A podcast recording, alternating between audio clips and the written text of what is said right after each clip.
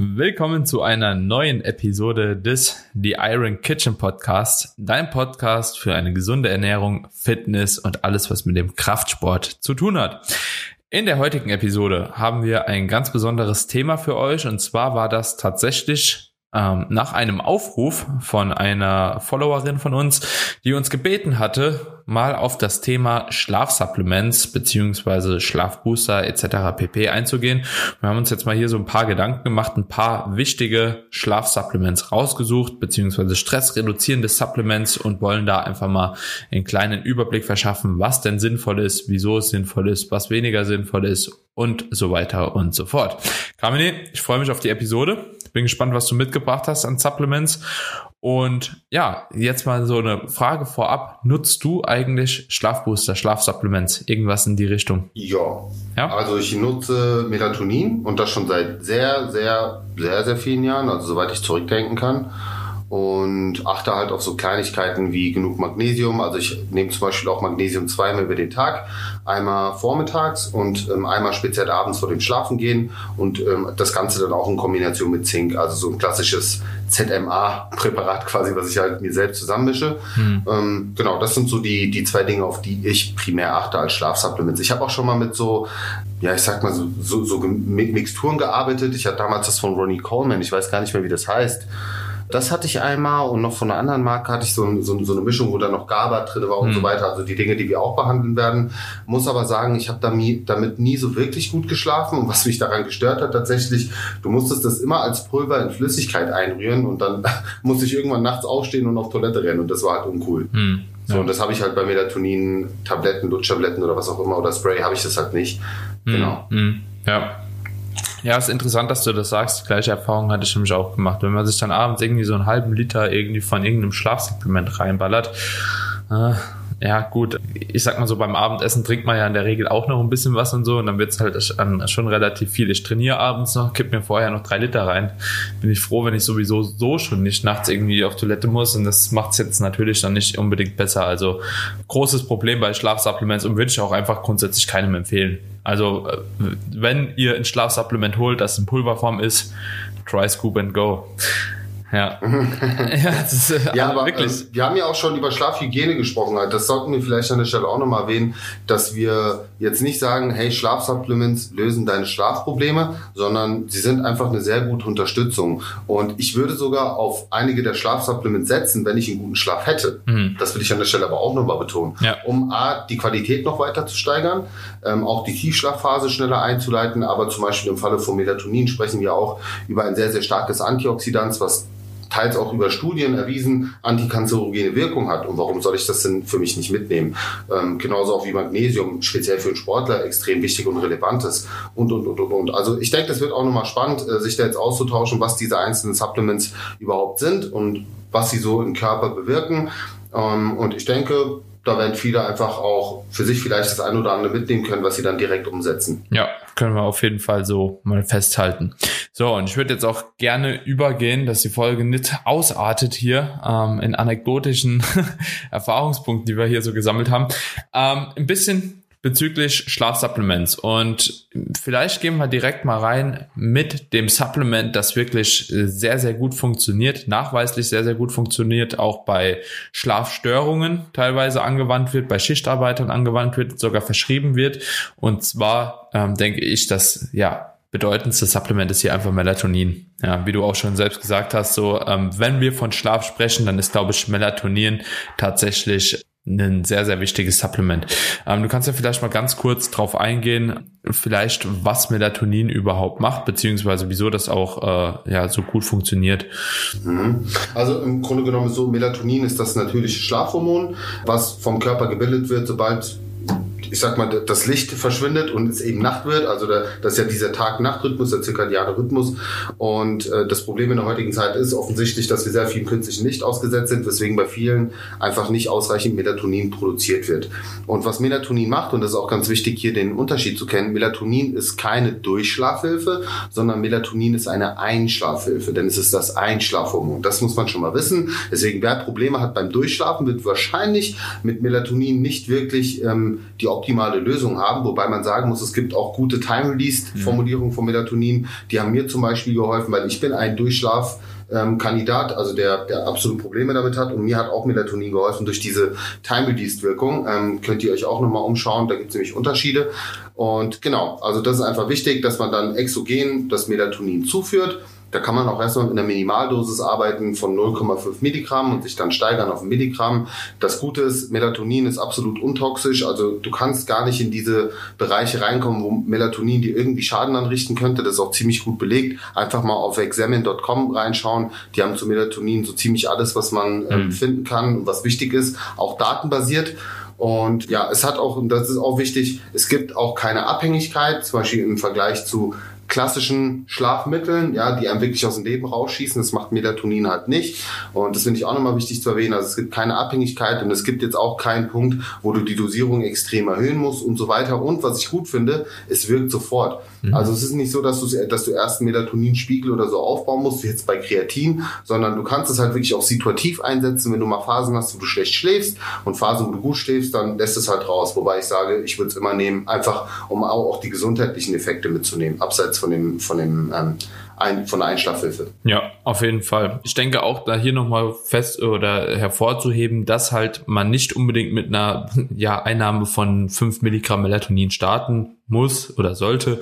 Äh, fand ich auch gut, dass du es schon aufgegriffen hast. Also tatsächlich liegen auch schon bei Dosierung von 0,5 Milligramm äh, Studien vor, die da Effekte bei gewissen Teilnehmern nachweisen.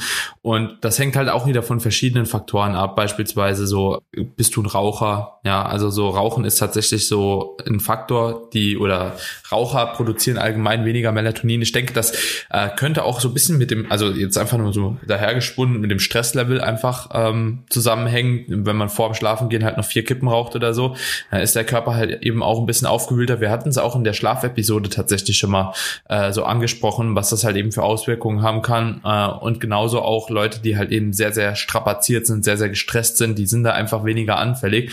Und es kann sein, dass die von der Dosierung auch ein bisschen höher agieren müssen, wie Personen, denen es halt eigentlich alles gut geht, äh, gut geht, die entspannt sind. Und das kann ich auch anekdotisch so bestätigen. Ich habe Phasen, in denen brauche ich ein Milligramm Melatonin und schlafe damit wie ein Baby. Und es gibt Phasen tatsächlich, da brauche ich so drei, vier, fünf Milligramm und ich frage mich immer so, wie kann das sein? Aber das sind auch diese Phasen, wo ich dann normalerweise ohne Melatonin auch im Bett lieg so nachts und kann einfach nicht einpennen, weil mir irgendwie drei Millionen Gedanken noch durch den Kopf kreisen und ich mich frage so, ey, was geht denn hier ab? Wieso geht das wieder nicht, ne? Ja. Ähm, bei Melatonin muss man auch sagen, ähm, man, man, man sagt eigentlich so ab einer, ab einer Menge von mir, vom, vom 4 Milligramm, wenn es dann nicht bei dir wirkt, ist das ja. nicht die Lösung für dein Problem. Deswegen würde ich jetzt gar nicht ja. viel weiter drüber gehen. Ich würde sogar sagen, tendenziell mehr als 2 Milligramm. Das ist, ist es schon weit ja. über dem normalen Spiegel. Also ja. wir sprechen ja, ja, da schon wirklich von supraphysiologischen Bereichen. Deswegen würde ich da jetzt gar nicht in die Bereiche reingehen. Also kann man ruhig machen, aber ähm, ist glaube ich, wenig nee, zielführend. Nee, Aber ich glaube, Examen ja. schreibt selbst auch so, wenn ich mich noch dran erinnere, ich habe da mal einen kleinen Bericht drüber geschrieben, auch so, wo ich mir da Informationen gesucht habe.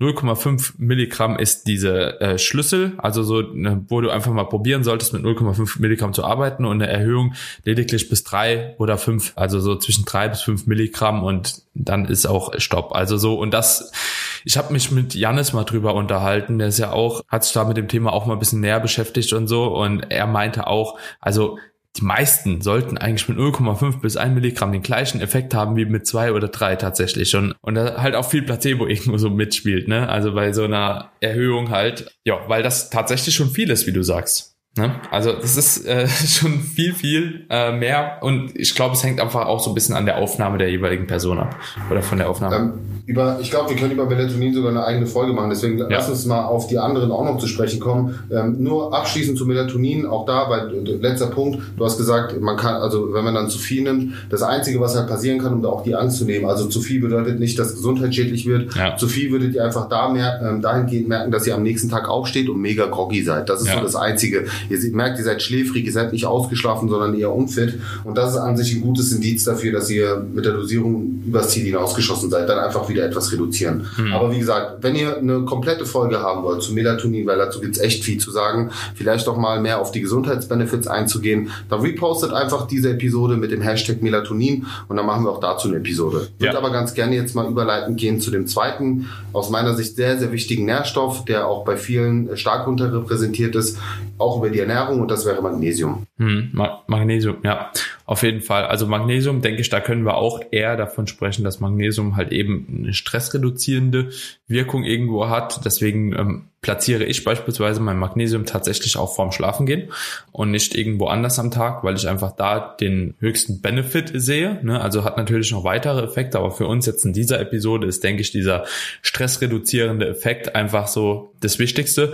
Und bei Magnesium ist es aber wirklich sehr, sehr stark davon abhängig bei der Dosierung, ähm, wie ihr euren Alltag gestaltet, wie viel Stress ihr habt und auch wie viel Sport ihr macht. Denn Leute beispielsweise, die halt eben sehr, sehr viel schwitzen, die brauchen mehr Magnesium. Also Sportler, die extrem viel Sport machen, auch wirklich viel schwitzen, brauchen mehr Magnesium. Dann brauchen ja tatsächlich halt eben auch Leute, die ein relativ hohes Stresslevel haben, mehr Magnesium und Leute, die halt eben weniger gesund essen, beziehungsweise mehr Junkfood in sich reinschieben, brauchen auch eine höhere Magnesium Menge supplementiert. Also da kann man auch nicht sagen, okay, du solltest XY-Menge nehmen, sondern auch da muss man sich so ein bisschen rantasten. Ich weiß nicht, wie viel Magnesium du nimmst. Ich nehme tatsächlich 450 Milligramm am Tag, weil ich relativ viel schwitze. Ähm, und ich, ähm, ich nehme mehr, ich nehme das Doppelte. Also ich oh, nehme 800 krass. Milligramm am Tag. Krass. Ja, ich nehme 800 Milligramm am Tag, aber ich habe auch gemerkt, das ist genau die Dosierung, die für mich am besten funktioniert. Also 400 vormittags und 400 abends nochmal. Ja, crazy. Äh, nach dem Training? Oder wann nimmst du das? Nee, ich nehme das, äh, ich nehme das meistens morgens, ja. Ich, also okay, morgens ja. direkt nach dem Aufstehen, ja. rühre das einfach ein. Ich habe ein, ich habe ein Zitratpulver, was halt echt räudig ist und sich nicht gut auflöst. Aber ich mache mir meistens das Pulver direkt in den Mund und kippst du das hinterher. Es hat nicht für jeden was. Es gibt ja auch in Kapselform, aber ich habe es mir jetzt einfach mal so geholt und das ist okay so. Ja, okay. Ja, ja. Ja, also, aber 800 Milligramm ist auch schon, ist schon eine gute Menge, ne? Ja, aber wie gesagt, also muss jeder für sich ja. herausfinden. Ich habe auch mit niedrigen Dosierungen gearbeitet, merke aber ab der Dosierung ähm, scheint es bei mir echt einen positiven Effekt zu haben. Man muss, auch das ist ja wieder so eine Sache. Jeder hat ja so eine etwas andere Resorptionsrate, ja, ja, ja, besser, schlechter ja, auf. So deswegen, da, also das, ich sage jetzt gar nicht, dass das die allgemeingültige Empfehlung ist, sondern das ist einfach nur die Menge, die ich nehme. Aber grundsätzlich bist du so mit 400 bis 500 an gut bedient, vor allen Dingen, wenn du auch, sag ich mal, aktiv bist. Ja, voll, ähm, voll, du hast auch schon den Punkt bei, bei Magnesium genannt, das ist ganz wichtig, also dass man es auch nicht verwechselt. Magnesium hat halt wirklich so diese nervenentspannende Funktion, sage ich mal. Was, glaube ich, auch ganz gut dazu passt, ist äh, das, was du aktuell auch testest, nämlich Ashwagandha. Vielleicht kannst du das in dem Zusammenhang auch nochmal einwerfen. Mhm. Ja, also vielleicht noch ganz kurz bei Magnesium, um da ganz kurz einzuhaken, ist es natürlich auch ein bisschen abhängig von der Magnesiumform. Ne? Also welche Form man da von Magnesium nimmt. Du hast jetzt eben von einem Zitrat gesprochen. Es gibt natürlich auch verschiedene andere Präparate. Ähm, von Magnesiumoxid würde ich jetzt beispielsweise abraten und Magnesiumoxid, das sind meistens halt eben die, die es in der Drogeriemarkt tatsächlich gibt, ja. Also so Magnesiumoxid oder Oxalat wären auch so Dinge. Müsst ihr auf jeden Fall mal drauf schauen, hinten auf die Verpackung, was für eine Magnesiumform das Ganze ist, weil ja, das Magnesium ist nicht Magnesium und es kann sein, dass ihr von dem Oxid oder so halt eben viel, viel höhere Mengen nehmen müsst, ähm, ohne dass was passiert. Und Magnesium, kurze Geschichte, ähm, wenn ich das hochdosiere und ich so richtig stressige Phasen habe, bei mir wirkt das wirklich. Also ich höre auf, ich kriege da immer so Nervenzucken im Auge und das äh, hört bei mir tatsächlich bei einer höheren Dosierung tendenziell früher auf wie ohne. Natürlich Stressmanagement und so, aber ähm, Taurin und Magnesium dafür äh, tatsächlich ein Versuch wert, also kann ich echt empfehlen. Jo, dann Ashwagandha. Ashwagandha auch ein interessantes Produkt, Evidenz Semi. Ja, also ich denke, äh, hier ist noch viel anekdotische Erfahrung bei mir auch mit eingebunden, ähm, aber auch die Erfahrung von ganz vielen Kollegen und Kolleginnen, die sich damit ein bisschen beschäftigt haben ähm, und das Ganze auch probiert haben. Ich bin ziemlich überzeugt von Ashwagandha, hat auch eine sehr, sehr stark stressreduzierende Wirkung, beziehungsweise wird angenommen. Ne? Ähm, ich gehe aber tatsächlich von aus, dass es so ist, aber das ist nochmal was anderes. Funktionen von Ashwagandha sind letztlich ähnlich wie die vom Magnesium. Also wenn wir jetzt bei dem Stress bleiben, dann ist es halt eben äh, oder ruft es halt eine Cortisolreduktion einerseits äh, hervor und auch eine Senkung von halt eben verschiedenen Blutwerten wie Cholesterin und so weiter und so fort. Aber ähm, auch hier bei Ashwagandha würde ich halt eben sagen, nimmt das Ganze auch als Stressreduktion, weil ich glaube, dahingehend hat es einfach die besten äh, Effekte und vor allem aus dieser Stressreduktion geht halt eben immer einiges noch nach. Ja, also so eine Stressreduktion kann dir beispielsweise auch einen besseren Schlaf bringen. Ein besserer Schlaf äh, kann dir wiederum bessere Hormonlevel bringen und so weiter und so fort. Also ähm, vieles der weiteren Effekte, ja, die auf Ashwagandha beruhen, sind halt darauf zurückzuführen, dass es stressreduzierend ist. Ne? Das ist wie bei ganz vielen äh, Supplements. Ne? Und ja. Äh, vielleicht da auch anekdotisch, weil du ja CBD nutzt. Ähm, also ich selbst habe mich noch nicht mit CBD auseinandergesetzt, aber würdest du sagen, dass es bei dir selbst äh, auch da positive Effekte gezeigt hat? Ja, ja. Okay, ähm, gut. Also gibt es ja auch keine, keine solide Datenlage dazu, oder? Wird zumindest besser, mehr und mehr. Ja, also ich okay, glaube, ja, äh, ja, es ja. wird halt tatsächlich aktuell immer mehr untersucht und ähm, ja, bei CBD können wir vielleicht auch mal eine Episode drüber machen, einfach so anekdotisch und uns die Datenlage auch vorher noch mal ein bisschen an, angucken, was es da schon gibt. Ich, und ich habe so eine kleine Eigenstudie, sage ich jetzt mal, mit meinen Klienten und Klientinnen gemacht. Ich habe mir von jedem einfach mal also von jedem, der CBD nutzt, auch so einen kleinen Bericht schreiben lassen äh, wieso die Effekte waren, die sie halt eben ja gespürt haben oder ob sie Effekte mhm. gespürt haben. So und tatsächlich so acht von zehn im Durchschnitt haben da Effekte gemerkt und die waren halt tatsächlich ziemlich unterschiedlich. Also es war jetzt nicht so, dass äh, jeder da das Gleiche berichtet hat, aber es war schon ein bisschen deckungsgleich und äh, dementsprechend, da können wir vielleicht mal drüber sprechen, so falls das auch mal jemand ausprobieren will. Ähm, vielleicht noch ganz kurz zu Ashwagandha. Ist auch wichtig, welche Form man da nimmt. Also Ashwagandha ist auch nicht Ashwagandha, genauso wie halt eben Magnesium. Gibt es auch verschiedene Formen. Ähm, ich würde euch empfehlen, so eine KSM 66 Form. Ähm, könnt ihr mal googeln. Ähm, Ashwagandha KSM 66, das ist so die diese äh, gängigste Form, die auch die beste Wirkung zeigt. Und das Ganze sollte man auch in Verbindung mit einer Mahlzeit tatsächlich zunehmen und zwischen 300 bis 500 Milligramm. Ich bin am Tag aktuell sogar bei 1000 und komme damit eigentlich auch schon ziemlich gut klar.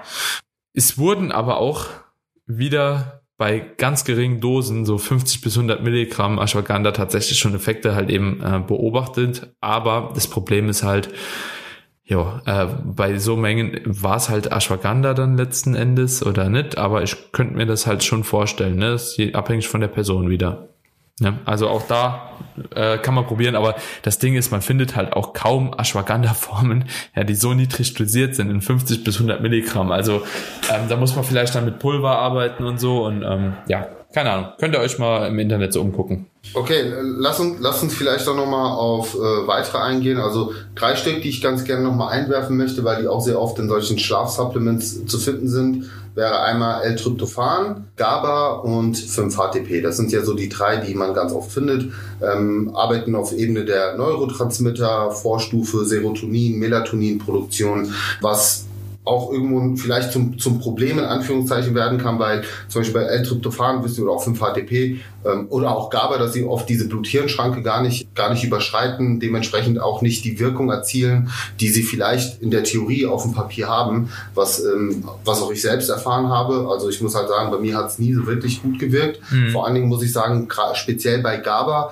hat mir persönlich wirklich dieses, dieses Druckgefühl, was sich auf der Brust dann bildet, hat, also es hat mir einfach kein gutes Gefühl gegeben. Also es hat, hat mich eher gestresst, als dass es mir geholfen hätte beim Einschlafen. Ähm, deswegen bin ich persönlich kein Fan von GABA. L-Tryptophan, muss ich sagen, habe ich auch isoliert mal genommen und, und auch 5-HTP hat bei mir auch nicht so wirklich die Wirkung gezeigt, die ich mir erhofft hatte.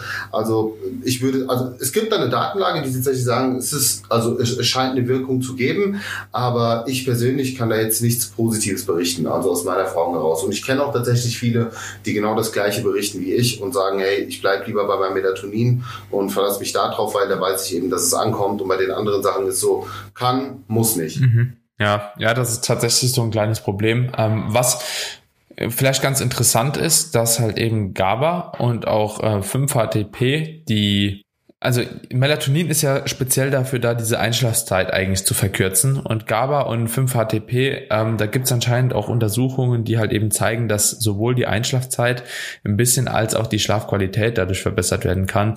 Kann natürlich bei Melatonin auch sekundär passieren. Ne? Wenn du halt schneller einschläfst, hast du vielleicht auch das Gefühl, dass du besser geschlafen hast. Ich weiß nie, wie, also da müsste man sich die Studie wirklich dann im Einzelnen anschauen, wie wurde das gemessen mit Gehirnströmen oder was auch immer, so, ne? Und ähm, ja, äh, sehe ich mich jetzt nicht unbedingt drin, beziehungsweise habe ich auch keinen Bock drauf. Ja, ja und dementsprechend wäre das vielleicht noch so ein Argument, wo man sagen könnte, okay, es macht halt eben in einem Schlafbooster vielleicht sogar in Kombination Sinn. Aber ja, das Argument halt eben mit der Bluthirnschranke und dass halt eben nur so ein ganz geringer Teil von dem GABA überhaupt diese Bluthirnschranke auch durchschreiten kann, weiß ich nicht. Da, da denke ich mir halt auch so, will ich das Geld dann dafür ausgeben, wenn halt eben äh, neun, neun Zehntel oder so halt eben nicht ankommen und für dieses ein Fünkchen, das nachweislich jetzt auch nicht unbedingt so gut ist wie Melatonin, ah, ja, weiß ich nicht, ja, ob ich das machen Bin ich will. voll bei dir. Aber ähm, ganz kurz auch zu Tryptophan, das hatte ich ja gesagt, bevor wir den Podcast gestartet haben, dass ich das sehr gerne auch nochmal erwähnen möchte.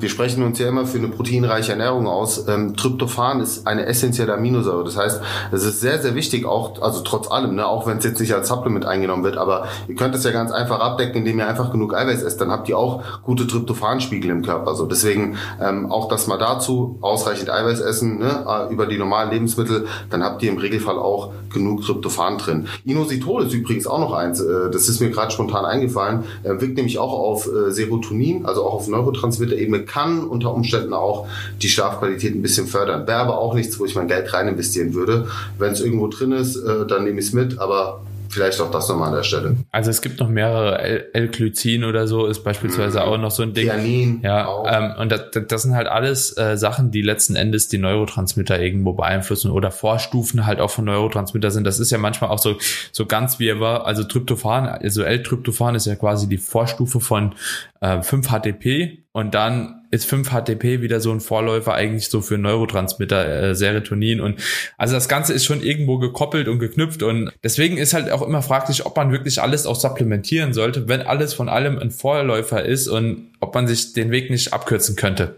genau, das ist sehr gut, genau, weil den Punkt hatte ich nicht gerade im Kopf, weißt du, das ist ja der Punkt bei Melatonin. Du weißt, du nimmst das und das wirkt. Und bei den anderen Sachen ist es so, da müssen erstmal noch andere Dinge passieren, dass die Wirkung entfaltet werden kann. Nur ob diese anderen Dinge dann auch passieren, das kann dir halt echt keiner sagen. Und deswegen finde ich das halt so, so semi-gut. Aber trotzdem, es sind Schlafsupplements und deswegen müssen wir sie an der Stelle auch erwähnen. Hm. Aber zwei ganz interessante äh, pflanzliche ähm, Subs würde ich an der Stelle auch nochmal äh, an der Stelle erwähnt haben, auch weil ich mit einem davon persönlich sehr gute Erfahrungen gesammelt habe und das ist ähm, einmal Baldrian und das als Tee zum Beispiel finde ich extrem gut, also es ist ja ganz oft auch so ein Entspannungstee mm, ja, ja, genau. auf Baldrian-Basis, ne? da muss man natürlich schon gucken, weil wenn du die Studien anguckst, da wird so häufig viel höher dosiert, als du das über einen Tee erreichst. Ne? Ich glaube, das sind dann irgendwie so um die 400, 500 Milligramm mm. Baldrian und Passionsblume ist auch noch so ein mm. natürlicher Schlafbooster, den man sich mal angucken kann. Also da gibt es jetzt keine breite Studienlage zu, aber es gibt auf jeden Fall einige Hinweise und anekdotisch hört man es ja auch von vielen. Und ich sage am Ende des Tages, wenn du diesen Placebo-Effekt hast, dass du nach äh, einem schönen Baldrian-Tee besser schläfst oder allgemein entspannter und beruhigter bist, dann ist das auch ein Effekt, den ich mitnehmen würde, weil es sorgt dir dann trotzdem faktisch für den Stressabbau. Hm, ja, ich denke, damit können wir es auch abschließen, Karin, ganz ehrlich. Also man kann das Rad noch lange spinnen. Wir sind aber, glaube ich, beide, man hört es raus, nicht so Fan von großen Schlafboostern. Was wären deine Top 3? Du haust deine Top 3 raus und nicht meine Top 3. Vielleicht denken die sich und dann ähm, haben die Leute auch schon nochmal eine Empfehlung von uns. Magnesium, Ashwagandha und Melatonin, ja. Mhm. Also ich würde dann tatsächlich auf Melatonin, auf Magnesium und auf Zink setzen. Also ich finde die Magnesium-Zink-Kombi abends irgendwie gut. Also ich habe ich hab gemerkt, das funktioniert besser, als wenn ich Magnesium isoliert allein nehme. Das kann ich, das, also, das kann ich tatsächlich nicht mal unterschiedlich beurteilen, weil ich es immer zusammennehme. Ah, also ja. könnte sein, ja. Ja, ja das, wären so, das wären so die drei, die ich, die, die ich empfehlen würde. Ja, ja, also CBD ist auch tatsächlich noch mit drin. So. Also da bin ich aber auch nur in der äh, tatsächlich in der Ölform. Also ich mag das nicht äh, zu rauchen und äh, so Liquid und so, das Zeug mag ich nicht, aber diese Ölform finde ich doch schon ziemlich geil eigentlich, ja. Aber Jo. ja, machen wir mal Episode drüber. Ja, also Leute, an der Stelle auch nochmal, ne, wenn ihr eine spezielle Folge haben wollt zu Melatonin, auf jeden Fall mal in der Story reposten. Wenn euch diese Folge gefallen hat, ey, dann lasst uns ein bisschen Liebe da, lasst uns eine Bewertung da auf iTunes. Das ist super, super wichtig, äh, ja, auch für das weitere Fortbestehen vom Podcast, dass wir hier weiter Gas geben für euch. Ihr könnt euch vorstellen, jede Bewertung von euch ist für uns einfach eine krasse Motivation. Und wir sind natürlich auch offen für konstruktive Kritik. Freuen uns natürlich bisher über die lobenden Worte, aber wenn ihr auch irgendwie was habt, wo ihr sagt, hey, da wäre eventuell noch Verbesserungspotenzial, dann schreibt uns auch sehr gerne direkt per DM an über Instagram. Ähm, unsere beiden Profile sind hier auch entsprechend verlinkt, äh, notiert. Ähm, fo- folgt uns auch sehr, sehr gerne auf Instagram. Da bekommt ihr ganz viele Tipps jeden Tag letzten Endes. Und ja, freuen uns über jeden, der neu mit dazukommt, über jeden, der unseren Podcast empfiehlt. Und würde sagen, an der Stelle verabschieden wir uns. Wir können theoretisch auch schon mal eine schöne Weihnachtszeit wünschen, weil das wird wahrscheinlich jetzt um, um die Tage herum passieren. Die Frage, die Frage ist, wir haben so viele Episoden noch geil für euch vorgedreht, ob die Episode jetzt vor Weihnachten oder nach Weihnachten kommt. Na dann sagen wir so, frohe Weihnachten oder ein frohes neues Jahr. Genau, perfekt. Das passt besser. Alright, mein Lieber. Also. Auch von mir an dieser Stelle schon mal eine gute Zeit, egal wo ihr euch jetzt gerade befindet oder wo wir uns gerade alle befinden. Und wir hören uns hoffentlich dann in der nächsten Episode wieder. Alright. Macht's gut. Ciao, ciao.